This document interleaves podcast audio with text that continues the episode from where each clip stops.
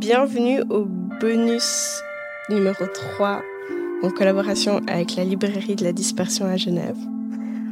On a eu l'occasion début septembre 2023 de faire un événement qu'on a appelé Sharing and Caring with Front Row, euh, à l'occasion duquel on a pu euh, faire un sorte de finissage de la saison 1 et un vernissage de la saison 2 de Front Row.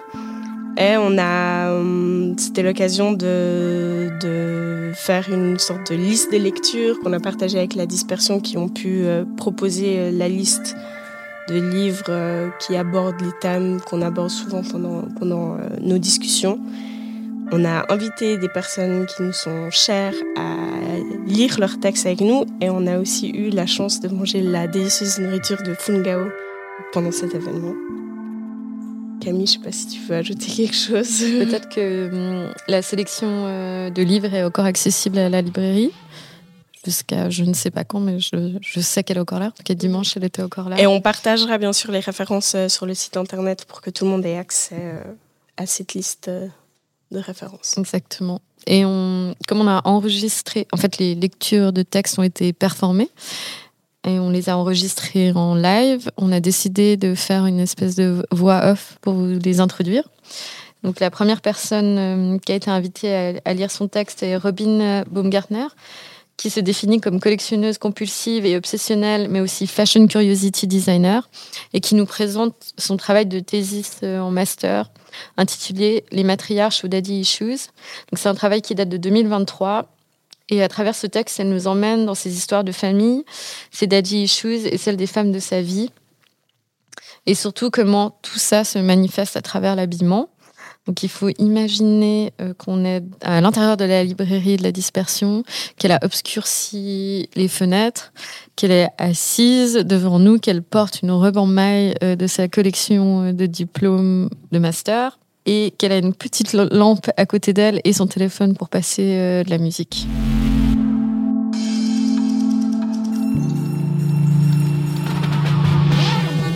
À la personne qui m'a fait comprendre que je n'avais pas échappé à la malédiction des daddy issues. Au départ, il y a une rupture, une rupture qui n'en était pas une, une non-rupture qui m'a conduit dans un tournement de questionnements, des questionnements qui m'ont mené à une rumination extrême, une rumination extrême qui me plonge aujourd'hui dans un monologue analytique interminable. Et vous y êtes. Vous y êtes, coincé avec moi. Je ne suis plus seule. Vous y êtes, coincé avec moi. Toutes les femmes de ta vie, en moi réunies, ton âme sœur, ton égérie, parfois ta meilleure ennemie, toutes les femmes de ta vie, glamour ou sexy, l'héroïne de tes envies, je suis toutes les femmes, tu vois, toutes les femmes de ta vie. Les L5. Eh oui, j'ai longtemps cru y avoir échappé. J'ai longtemps cru avoir échappé à la malédiction qui a élu domicile chez toutes les femmes de ma vie. J'ai longtemps cru que valoriser mes études en dépit de la construction de ma vie amoureuse ferait de moi la rescapée de la famille. Je n'ai fait qu'établir des plans de construction ailleurs. Joliment entouré de murs émotionnels, je constate aujourd'hui de ma forteresse que mes cheveux crépus ne me permettront pas de créer une corde de rappel assez longue et solide pour y, pour y accueillir le prince charmant. Captif de cette bâtisse, je constate qu'après tout je suis comme elle. Après tout je suis comme elle. Je suis toutes les femmes de ma vie. Dis-leur, toi aussi t'as des daddy issues. Avant tout, laissez-moi vous introduire à ce qui tourmente mes pensées et me fait naviguer dans cette spirale réflexive depuis quelques mois. Les daddy issues. Mais plus précisément les miens, et ceux des femmes de ma vie. L'appellation daddy issues, problème de papa en français, se rapproche plus d'une joke assez courante qu'un diagnostic psychologique. Avoir des daddy issues aujourd'hui, c'est plutôt average. Est-ce que c'est OK si on utilise le franglais? C'est plutôt de trouver quelqu'un sans daddy issues qui s'avère être une quête au Pokémon super rare. Les daddy issues découlent d'un comportement que l'on raccorde souvent à l'absence physique ou émotionnelle d'une figure paternelle. Ils peuvent aussi se manifester suite à des abus physiques ou émotionnels d'un parent. Ce qui pose problème, c'est que dans l'imaginaire collectif, lorsqu'on parle de daddy issues, on parle d'une femme ayant des problèmes relationnels avec les hommes. Une pensée qui réunit les meilleurs ingrédients de notre société, bien hétéronormée, bien misogyne. Les daddy issues se manifestent de façon différente et plus ou moins intense chez chacun. Ils peuvent se traduire par un comportement, mais aussi à travers l'habillement. C'est d'ailleurs à travers ma, relation aux vêtements que j'ai remarqué que mes daddy issues avaient non seulement un impact sur ma personne, mais aussi sur mes choix vestimentaires. Cette réflexion a pris tellement de place que j'ai l'impression d'y accrocher mes moindres pensées. Merci à cette rupture qui n'en était pas une, merci à vous d'être là, coincé avec moi. Septembre 2021, j'ai commencé à vouloir m'habiller comme ta. Les matriarches ont vaincu. Malgré le fait que les daddy issues ne soient pas un diagnostic psychologique officiel, j'aime m'improviser psychiatre lorsqu'il s'agit de poser des mots sur le comportement des femmes qui m'ont servi d'exemple dans la construction de la personne que je suis. En effet, ne changeant pas une équipe qui gagne, mon père a très vite rejoint le banc de touche des figures paternelles de la famille, laissant ma mère sur le terrain avec toutes les femmes qui l'entouraient. Une équipe comme seule devise, me faire grandir bien comme une fille, afin de devenir une femme accomplie. Enfin, accomplie selon elle. Un entraînement intensif, épuisant. Je réunis aujourd'hui toutes ces pensées car je réalise l'influence que la devise des matriarches a eue sur la perception de ma féminité et de mes relations amoureuses. Infructueuses. Une devise passant par le vêtement, le culte de la féminité et l'apparence. Cette éducation matriarcale a été un environnement que je trouvais inspirant enfant car je voyais toutes ces femmes fortes se construire seules ou accompagnées de silhouettes effacées. Un seul hic au tableau parlait constamment des absents, les hommes. Comme je, vous l'ai annoncé, vous êtes ici, coincé avec moi. Coincé avec moi dans ce monologue analytique interminable. Laissez-vous donc séduire par les matriarches aux daddy issues, ces figures féminines qui axent leur réussite sur leur, pardon, sur leur vie autour d'une seule chose, l'accomplissement de la relation amoureuse. Embarquez-vous avec moi, car vous n'avez plus le choix à ce stade, à travers la présentation de Tata Nathalie, Tata Marie, Tata Evelyne, Mémé et Maman. Décortiquons ensemble cette idéologie familiale fondée sur l'absence de figure paternelle, une idéologie transmise par le vêtement comme démonstration de la féminité et objet de désir de l'homme. 4 février 2023. Je passe devant une vitrine de boulangerie affichant une guirlande Je t'aime en étreinte entre deux cœurs roses en carton. Le 5 février 2023, je partage une page de livre où Please, I want to stop writing about you, au trait gras, surplombe le texte original, accompagné d'une légende ajoutée par mes soins, de la place pour la thèse. Tu m'obsèdes encore.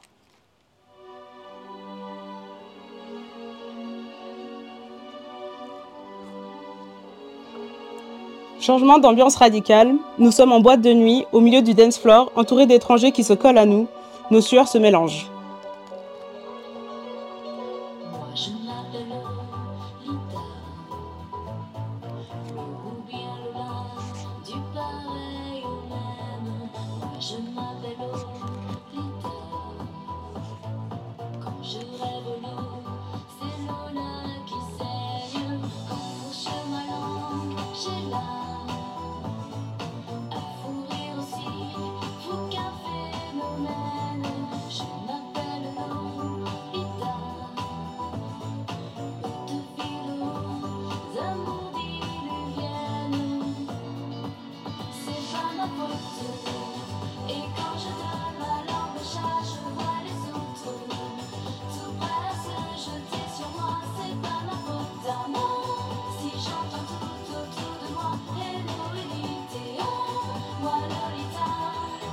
La musique est tellement forte qu'on ne s'entend plus penser. Enfin, vous ne m'entendez plus penser. Car vous y êtes toujours, hein, coincé avec moi. On en parle de cette musique où on laisse couler. Parce que là, c'est vraiment celle des Daddy Issues à des millions d'exemplaires. Ah, Alizée. Elle m'en a bien vendu du rêve. Elle nous libérait de l'anxiété du bug de l'an 2000 avec son titre entraînant. J'avais tout juste 6 ans et j'imaginais à quoi ma vie allait ressembler une fois que je serais grande pour sortir en boîte. Désenchantement. Je n'ai jamais entendu autour de moi Lolita et je n'ai jamais croisé quelqu'un prêt à se jeter sur moi. Bref, le souci n'est pas là, j'en ai fait mon deuil. Je ne serai jamais une Lolita au bas bleu méthylène ou encore moins aux amours diluviennes. De toute façon, vu mon physique, je n'aurais pas pu m'adapter au, au vestiaire de la Lolita. Et quand tu regardes, c'est un peu primordial à son image. Certes, il est préférable d'être petite et menue au visage juvénile, mais il faut pouvoir agrémenter le tout de vêtements dérobés à la jeune écolière. Mini-jupe, chemisier près du corps laissant deviner la silhouette, et long bas chaud pour recouvrir, pour recouvrir ses jambes frêles. Puis quand on y pense, une Lolita, c'est un peu cringe quand même. Jouer avec cette image de femme enfant au corps prude et malléable, un pantin soumis à tous. Alexa, play Lolita. On est en 2013, dans ma chambre, en tailleur sur mon lit. Sur mon premier MacBook, je reblogue les photos de esthétique du nouveau livre Hit d'Alexa Chung. Je me rappelle de l'obsession que j'avais pour cette hit girl britannique. Je voulais être comme elle. Je voulais dater Alex Turner, je voulais fumer et boire des skinny latte. Son style, le prépi british et les codes Lolita. Pardon. C'est ce qui faisait paraître la chose peut-être un peu moins cringe dans le fond. Salopette ultra courte, style bloomers, mais aussi une marinière et mocassin en cuir, ou encore petite robe au col Claudine, col emblématique du vestiaire pour enfants, mais avec des Chelsea boots, une pure style icon de l'époque. Puis ce qui la rendait peut-être un peu moins cringe, c'est que malgré son physique efflanqué, ses pommettes proéminentes l'éloignaient des joues rebondies d'un poupon. poupon. Tata Evelyne. En tout cas, une qui faisait pas Lolita, c'est bien Tata Evelyne. Lumière, soleil couchant, nous sommes sur la célèbre plage du Prado à Marseille, sur les rochers. Sur les rochers se trouve une jeune femme à la silhouette pulpeuse, peau orangée et rouge à lèvres prononcé. Comme seul attirail, un micro-bikini pétant, un gros chouchou maintenant ses cheveux en palmier et de grosses lunettes à soleil. Tout droit sortie des quartiers nord de Marseille, où elle, où elle s'y est retrouvée à sa majorité, Tata Evelyne, c'est la tata au corps voluptueux, à la chaleur humaine digne des canicules d'été. Je n'ai connue qu'en maillot de bain hormis la dernière fois que je l'ai vue. Une soirée fraîche d'été dans un café au bord de la Méditerranée. Certes, affaiblie par les traitements pour sa maladie, elle était si coquette et d'une prestance indescriptible. J'espère qu'elle pull up ses meilleurs outfits au paradis aujourd'hui. Autodiagnostic numéro 2. Tata Evelyne, c'était la cagole typique. La phobie de Tata Nathalie. Et je crois que ça lui plaisait pas mal. Libre avec son corps et sa féminité, et sa sexualité. Une gadji qui n'avait pas froid aux yeux. En bien ou en mal, Tata Evelyne ne laissait personne indifférent. Des fois, je me dis que j'aimerais trop être comme Tata Evelyne. Puis je me rappelle de ce t-shirt de la marque Gourou que les Tata Carbone m'ont offert à l'adolescence. J'avais peut-être 12 ans et cela faisait longtemps que je m'habillais plus chez les enfants. Le t-shirt en question, taille 12 ans, était orné d'une énorme pâquerette fantaisie imprimée au niveau de la poitrine, attirant l'attention sur les protubérances que j'essayais de dissimuler. Pour moi, l'arrivée soudaine de cette poitrine me mettait mal à l'aise. Cela marquait la, fin de mon corps d'enfant. Je devenais une femme, une proie, une poitrine à regarder, un sujet de discussion familiale, un objet de convoitise. Une violente réalisation qui m'a très vite menée à contrer les choix vestimentaires que les femmes de ma vie pouvaient faire pour moi. J'ai commencé à m'intéresser aux vêtements pour hommes. Je disais que les coupes étaient plus sympas, que l'amplitude me permettait de rentrer dans des vêtements contemporains, contrairement aux boutiques grande taille de l'époque. Une angoisse. Mes hanches et ma poitrine se noyaient dans des jeans et chemises à carreaux beaucoup trop grands, et j'adorais ça. Ma mère, un peu moins. Je crois qu'en effet, il faut un sacré courage pour assumer son corps et sa féminité au grand jour comme Tata Evelyne. En lisant Devenir chienne, je me suis dit que elle et Itziar Ziga auraient pu être amies. Je ne pourrais jamais vraiment dire si son hyperféminité était un acte de militantisme, mais le fait de déplacer son corps hors du contexte qui lui est donné, celui de la femme sous l'hétéropatriarcat, maternelle, nourricière et soumise, est pour moi un acte de militantisme, conscient ou inconscient. Tata Evelyne était contrainte de jouer dans la cour opposée, la cour de la femme non respectable, le corps objectifié, la femme que l'on évite de marier. Cela ne l'a pour, autant pas empêché de vivre une belle et authentique histoire d'amour jusqu'à ses derniers jours.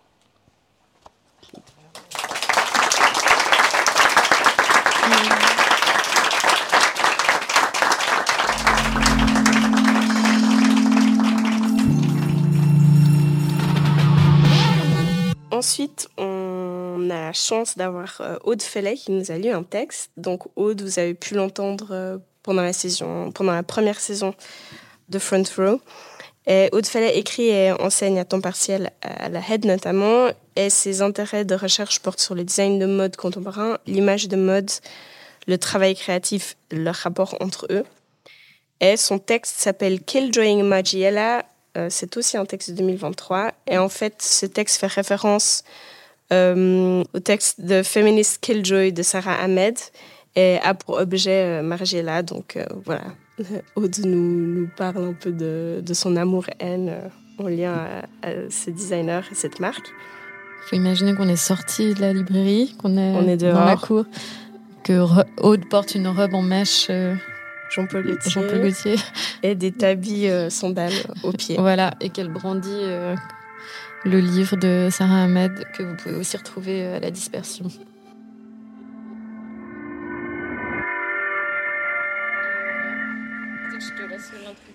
Oui, ouais, je vais, qui date d'il y a une semaine et qui est un texte extrait d'un projet de recherche en cours, recherche-création, que je mène avec la designer Émilie Maldem et euh, auxquels sont associés aussi Camille Farabulaire, Peter Wiesmann, Sabrina Calvo et euh, Guy Meldam. Euh, fidèles, merci à vous d'être des fidèles partenaires de débats passionnés sur la fashion. je dois le titre et l'élan du texte à Sarah Ahmed. C'est un livre que vous pouvez acheter à la dispersion.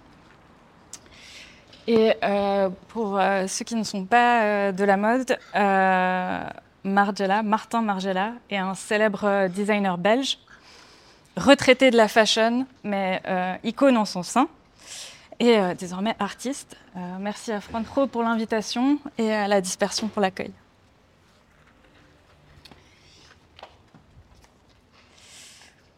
Killjoying Margiela. Margiela. Margiela who? The Vogue critic says, a tall man in a flat cap, driving journalist, apoplectic, a so called deconstructionist, arch non corporate, anti brander, whitewash walls, staff in lab coats, the most high minded of intellectual designers. The curator opines a pivotal role, role, remarkable discretion, creative integrity, Women everywhere, grateful for the freedom to dress, move, and live beyond ideological stereotypes. A new sartorial vocabulary, a new silhouette, a new palette of monochromatic colors, models' faces covered with mysterious masks. Master tailor, pioneer of the Belgian school, creative iconoclast, Waistcoats made of broken crockery, covered in plastic, painted white, fishermen's boots, the insolence of misappropriation. Those clothes made in full scale, overblown proportions, bodies inhabiting a fantasy space, modern day sartorial energy. Flashes of pink, I remember desiring the inside out tailoring of your people's doing, minds and hands in white coats blood sucked craft.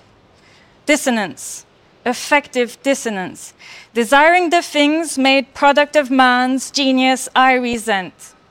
Cruel optimism. Lauren says it's the condition of maintaining an attachment to a significantly problematic object. It exists when something you desire is, an obstacle, is actually an obstacle to your flourishing. Collective flourishing, hindered by fantasies enable in your wake. Kathleen claims the politics of any search depends on where it might go, what happens, how it plays itself out, and in whose hands. What happens then? A preliminary death, your mythical being put to rest. Sarah writes The work of the killjoy does require destroying something. What we pull apart, we cannot put back together in the same way, nor would we want to. Margella, for Margiela, killjoys want fashion without your whitewash walls, walls, pivotal role, fake discretion, tortured genius, omnipotent gaze. Here lies Margiela, apparent symbol of anti-conformity, non-corporate, anti-branding, fashion as collective effort, communal event, yet coffee table tributes scream, we owe you. King among white kings in a pantheon of fashion, you made the establishment gloat. For you were the model rule breaker, aesthetically risque, practically a sheep. The curator goes again. Today's student cite more than ever Martin Margiela's agenda. He carries within himself the reconciliation of doing and becoming, autonomy and success, rediscovered utopia. Margiela, the epitaph will read, designer's fantasy of the good life.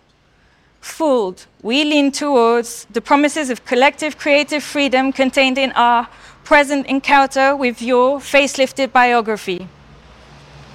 Fool among fools, I desire the clothes, the clothes as yours, the clothes as emblem of a collective experiment. Now here I am, split-toed fool with attachment issues on a quest for practical forms of getting unstuck, searching for rectorate utopia, blank label missing. Now that I've repeated your name eight times, personalized in your erratic figure, perils writ large, I bow out. Contradictions in tow, handbook in hand. Merci.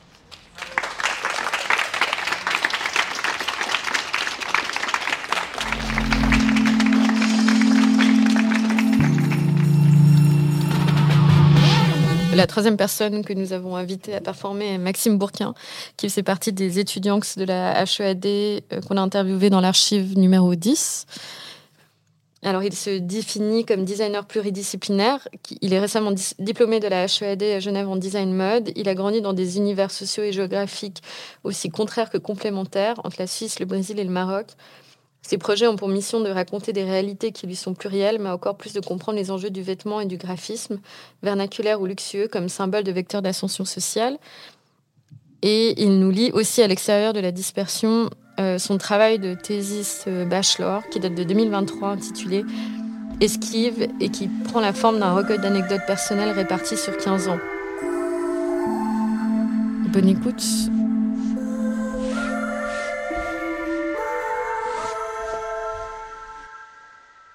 Je commence euh, par l'avant-propos pour que vous puissiez vraiment bien situer. Donc, découvrir qui ou ce que l'on est. Au sein d'une génération et d'une ère où les questionnements identitaires paraissent plus que jamais existentiels, il m'a été difficile de ne pas être impacté par cette même quête épineuse. 15 ans d'innombrables réflexions et interrogations sur ma place dans ma famille, ma communauté ou la société en son sens le plus large, m'amènent aujourd'hui à conduire cette sorte d'inventaire personnel des questions du statut social et de l'appartenance racialo-culturelle incarné matériellement par le vêtement, ses logos et les attitudes en découlant.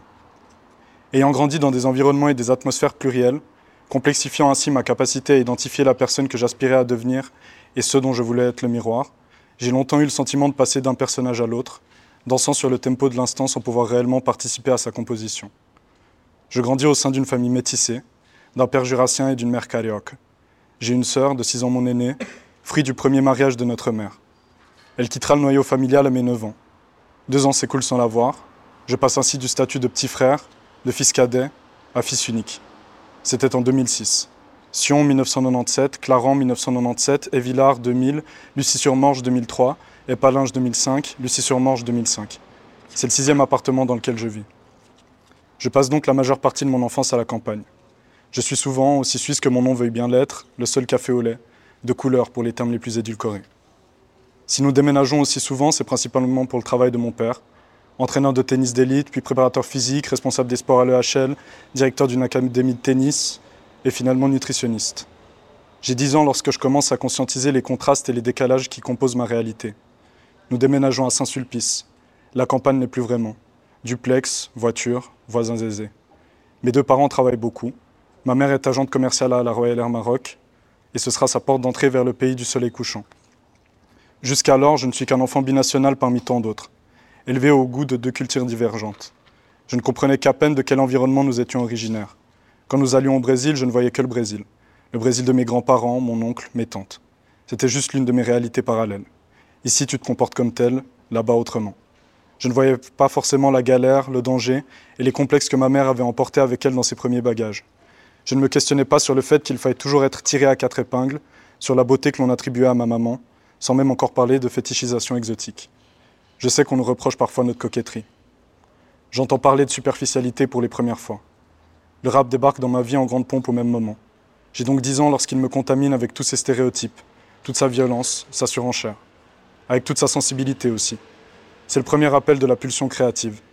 Le rap rend tout possible. C'est le rêve américain et le cauchemar des banlieues. C'est tout ce que je ne vis pas et à la fois un peu de ma mère, mon père et mes grands-parents. C'est pour la première fois des idoles qui me ressemblent physiquement. J'aurais pu dédier ce thésis au rap et au rap seul. J'aime le rap comme on aime l'un des siens, malgré moi.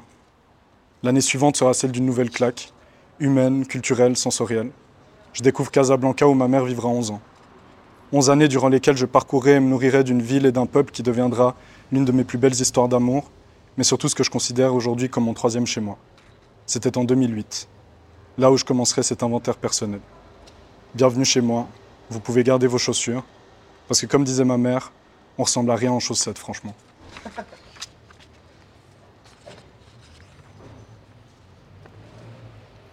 2010. Souk Once, Part 2. On a la meilleure camelote, mon pote, à ce que l'on dit. Le rejet, le mépris des colonies, c'est ce que l'on vit. Booba. Mes pieds se sont posés sur le sol du Maroc pour la première fois en 2008. C'est les premières vacances passées seul avec maman. Papa était encore entraîneur. C'est la fin de l'été, US Open, tout ça. Plus que ce premier séjour, c'est vraiment ce premier atterrissage qui comptera. Maman travaillait à la rame, et lors de notre longue escale à Casablanca, un de ses collègues avait proposé de nous montrer un peu de la ville. En y reposant, il aurait pu faire mieux. Dans cette visite hasardeuse qu'il nous a proposée, je me souviens malgré tout d'un moment de magie, quasi prophétique. Le collègue nous montre un marché où l'on peut tout trouver à bas prix. Je débusquerai une paire de Nike Shox noirs et dorés, suspendus en hauteur à une corde épaisse. À ce moment-là, porter du Nike, c'était encore porter de la marque. Mais je les voulais surtout parce que j'avais vu plein de gars en porter à l'école, jeans dans les chaussettes. Le prime d'une époque. Cette visite initiatique ou son souvenir, du moins, s'arrêteront là. Vrai, faux, je pense que c'était encore abstrait. Je sais juste que mes Nike brillaient. 2010, tout n'a pas encore changé, mais tout n'est plus pareil. Maman connaît bien mieux le Maroc, je la connais un peu moins bien. Retour à Casablanca. Maman y loue un appartement, elle fait de plus en plus fréquemment l'aller-retour. Les vols sont donnés pour les agents commerciaux de la rame. Cette fois-ci, c'est elle qui me fait découvrir la ville. Les boulangeries françaises, la corniche, les taxis pour nous y mener. Le souk. Il y en a plusieurs, chacun avec leur marché de prédilection. Mais mon souk, c'est celui-là. J'aime me dire que j'y ai grandi d'une certaine manière. J'y ai appris mes premiers mots de Dareja, le sens du commerce, la souplesse. Mon souk s'appelle Bab Marakch. Il est situé dans la médina de Casablanca, tout près du port. On m'a élevé dans un certain goût de la coquetterie. Très tôt, le nom des marques fashion ne m'a plus été étranger. Fashion, c'est un mot valise que maman utilisait volontiers. Diesel, Dolce Gabbana, Armani, Cavalli. La mode élégante, sensuelle qui brille. C'est celle-là la mode de maman. Je retrouverai tous ces noms à Bab Marakch, mais c'est une autre direction que je déciderai de prendre. Maman est toujours là derrière, lors de mes premières sorties. Personne ne sait qu'elle achète du faux, encore moins ses nouveaux amis marocains. Ils ne connaissent même pas ces endroits où nous avons construit le Maroc que nous chérissons. Lorsqu'on est avec ces gens, ironiquement, on préfère donc dire BM ou BM Street. Maman m'a toujours dit, si on te demande, tu dis que c'est du vrai. C'était une règle absolue. Longtemps, je l'ai suivi à la lettre. Ce qui me fascine lors de ce premier contact avec mon souk, c'est cette abondance. Les maillots de foot, les jeans, les sacs surtout, partout. Et presque partout les mêmes lettres se répétant. GG, LV. Mon premier achat de faux pour de vrai. C'était un sac bandoulière à damier, noir et gris bleuté. Sur la plaque en métal, on pouvait lire Louis Vuitton, Paris. C'est le début d'une obsession. 2011. Private School Hustler. T'arrives au top en jet, Bellec on monte à pied. Mes coronets et ma parole, c'est tout ce que j'ai. Booba. Je me suis fait bully pendant plus d'un an à Renan. Par ceux qui à Saint-Sulpice sont qualifiés de racailles. Alors je décide de faire commun, de grossir le trait. J'aimais déjà la culture rap, j'étais aussi originaire d'ailleurs. J'avais déjà les codes. Il fallait juste assumer ce rôle par mimétisme et par instinct de survie. Parce que ça revient au même au fond. Je reproduirais souvent ce schéma. Effacer ma nature pour séduire, tromper le décor qui m'entoure. Pour mieux me tromper moi-même. Tout va pour le mal à la maison, et c'est pareil à l'école. La haine, les angoisses. J'ai changé d'établissement pour ne pas me faire virer. Je voulais devenir avocat. Maintenant, c'est plutôt cuisinier. Maman s'inquiète. Ça fait moins bien. Elle n'est pas partie du Brésil pour voir son fils en cuisine. Mes fréquentations laissent à désirer. Ils opteront pour la solution école privée. Mes parents gagnent bien leur vie, assez pour se sacrifier. On n'est pas de ce monde, fiston, mais ça va te faire du bien. Certains effets secondaires n'étaient simplement pas mentionnés sur la fiche d'inscription. Dans cette nouvelle école, il y a un uniforme à porter. Avant d'y être accepté, je suis venu avec le mien. Manuera, mon baggy, ma sacoche élevée, mes Air Max. Je leur ai fait un peu peur au début. Je les ai tous détestés au début. Leur racaille, c'est moi. Ma dégaine les faisait bien marrer. Sauf mon sac. Ils ne sauront bien plus tard que c'était un faux.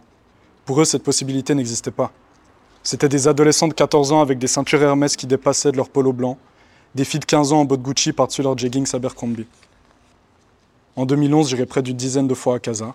Je reviendrai souvent avec des nouvelles paires de lunettes, des chaussures c'est que je marchande de mieux en mieux. Mon style est encore un peu en décalage avec celui des autres élèves, mais ils se rendent compte que j'ai des choses qu'ils n'ont pas. Paradoxalement, je fais naître en eux une autre idée de l'inaccessible. Certains des modèles que je porte n'existent même pas en original.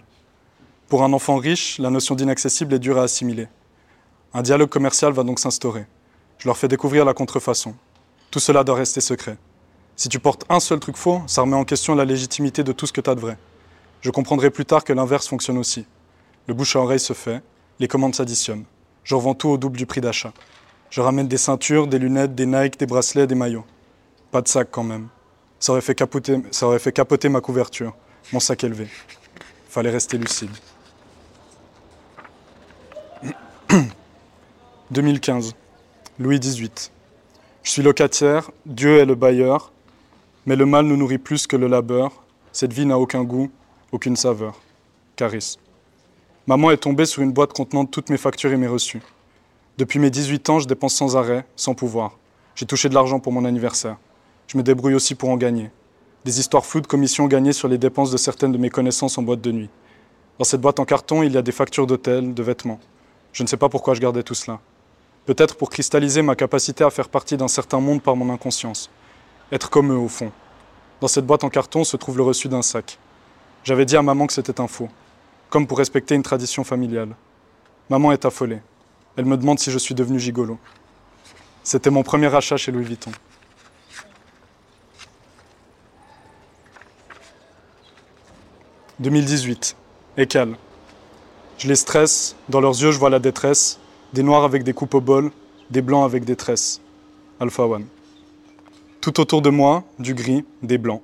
Je fais désormais partie d'une nouvelle élite. Rue du Temple 15 ça ne s'invente pas. La terre sacrée du design formaté. Le Saint-Père est grec et Cerbère a un accent québécois. C'est un Vatican de béton ciré et de métal USM. Vêtu de noir, les sujets du pouvoir déambulent frénétiquement dans ces couloirs qui n'en sont pas. J'ai prêté serment à toute absence de fioriture, d'ornement. On m'apprend ici que dépenser de l'argent en boîte est un truc de Yankee. Le prix d'une pièce ne doit pas se deviner à son logo. Porter du fake n'a pas encore été récupéré par le cynisme occidental, et les minorités visibles ne sont tout juste pas devenues une tendance. Je ne suis pas issu de ce milieu-ci, et je n'en connais aucun code. Je ne savais pas ce que signifiait réellement design industriel avant d'en commencer la pratique. J'ai l'impression de rouler à contresens, mais je ne suis simplement pas monté dans la bonne voiture. Il semble y avoir peu de place pour l'humain malgré les 17 000 mètres carrés. Pour le rêve aussi. Un lion trop libre pour sa cage. Il paraît que le jeu en vaut la chandelle. Alors je marche au pas. J'adapte mon style, mes habitudes, certaines pour le mieux. Je suis un peu plus à ma place qu'ailleurs, un peu moins que je le serais autre part. Gabriel a commandé des faux sneakers Margiela sur un site chinois. La classe est offusquée, comme si Martin lui-même appliquait d'ordinaire les points de colle. Mais il ne faut pas toucher au design. C'est très sérieux le design. Je fais partie d'un univers alternatif désormais. Il y a presque plus de codes à manier avec minutie que lorsqu'il s'agit simplement d'argent. Les, les boîtes où je me rends me plaisent réellement. Le reste de mon temps, je suis dans une autre boîte que je m'efforce à aimer. Je change de coupe de cheveux toutes les trois semaines. Je dors peu, je travaille beaucoup. Elle est belle, cette prison argentée. C'était la mienne pendant presque deux ans. C'est une prison dont j'avais la clé. Elle est belle, la liberté. 2021. Mania. Mélange le Goyard avec le Louis. Yeah, quoi que tu cherches, nous, on te le fournit. Hamza. Hanout, fitness, balade, lecture, Adobe Illustrator. Je suis à nouveau chez moi. Plus d'un an loin de Casa. Depuis 2008, nous ne nous étions jamais séparés aussi longtemps. Casablanca ne cesse de se remuer. J'y trouve, pourtant toujours la même singularité. Casa n'appartient à personne et à tout le monde à la fois. Elle est dure à connaître, dure à aimer. J'ai pris du temps à me connaître, j'ai pris du temps à m'aimer. J'irai au souk pour toutes les bonnes raisons. Mon obsession pour les logos n'a fait que de s'amplifier. La ville est si blanche et sa lumière si particulière. La ville est si blanche. Et je ne vois que ce qui ne l'est pas. Casa retentit en moi comme un appel à la couleur. 2022, Maquissime. O papo é que nós incomoda e nós é pitbull de raça. Pode tentar, mas vocês nunca vai calar minha voz. MC Pose do Rodo. J'ai pleuré, comme à chaque fois. Les roues de l'avion viennent de heurter le sol de Rio. Je suis à nouveau chez moi, presque trois ans loin de Vaux. Mon grand-père est là devant le portail. Il a préféré ne pas venir me chercher à l'aéroport. Je suis arrivé de nuit. Le danger, tout ça. Makissime. C'est comme ça que mes grands-parents prononcent mon prénom. J'ai mis longtemps à l'apprécier. Je le trouvais trop suisse, trop lisse. Mais je suis en accord avec moi-même maintenant. J'ai même laissé de côté mes AKA. Vorva n'apprécie qu'à moitié ma teinture platine. Elle a peur que l'on me méprenne pour quelqu'un du trafic, qu'une faction du quartier ne soupçonne en moi un opposant. Je lui dis qu'elle exagère. Elle exagère toujours, Vorva. On entendra des tirs toute la nuit ce jour-là. Lorsque je suis au Brésil, ma mélanine est encore synonyme de précarité, de danger, de délinquance. Elle n'est pas encore devenue tendance ici. Je dis ici quand bien même c'est là-bas, parce qu'ici ça veut un peu dire chez moi. J'ai acheté le maillot d'entraînement du Brésil au marché. Il y a un énorme logo Guarana en plein centre de celui-ci. J'ai décidé de ne me refuser aucun cliché. J'ai fini de me cacher. Merci. Et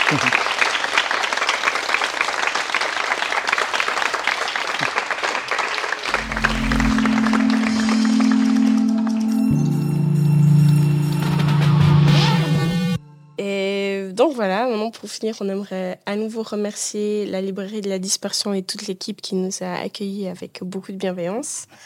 On aimerait à nouveau aussi remercier Robin, Aude et Maxime, ainsi que toutes les personnes qui sont venues nous soutenir pendant ce, ce joli moment de partage.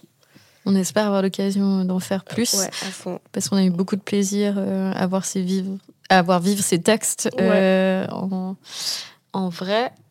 Et est-ce qu'on en profite aussi peut-être pour présenter euh, Ismaël, Abdallah et Constance Ouais, à Corvol avec qui on va travailler pour la deuxième saison sur l'identité visuelle. Que vous avez déjà vu euh, pour les, pour les Épisodes. Bonus. pour les épisodes bonus. Et qu'on se réjouit de voir euh, le reste de la communication aussi euh, de la saison qui euh, commence. Voilà, le prochain épisode sera le premier épisode de la, la première archive de la deuxième saison.